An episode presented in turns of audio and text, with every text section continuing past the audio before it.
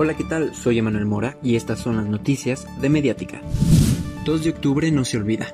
A 53 años de aquel suceso que fue un parteaguas en la historia del país, hoy México lo sigue teniendo presente. Asimismo, en marco del Día Internacional de No Violencia, se conmemora a las víctimas de Tlatelolco. El nuevo logo del gobierno de Michoacán causó críticas en redes sociales, debido a que es un escudo con poca claridad en sus símbolos. El gobierno aclaró que hace referencia a íconos michoacanos. En el mes de la prevención contra el cáncer de mama, Mediática hace un llamado a todos sus escuchas para practicar la autoexploración, así como para hacerse un estudio periódicamente para detectar cualquier anormalidad y poder prevenirlo. Los centistas incendiaron ayer las instalaciones del Salón El Cortijo, durante su marcha en exigencia de sus pagos y por la asignación de plazas automáticas a los egresados normalistas.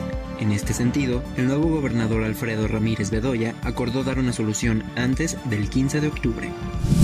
La diputada local Brenda Fraga es la nueva secretaria del migrante del gobierno de Michoacán, por lo que solicitó licencia al cargo y se incorpora al gabinete del nuevo gobernador. Prepárate, pues en el clima se esperan lluvias en el 90% del territorio europense, con una temperatura máxima de 23 y una mínima de 11.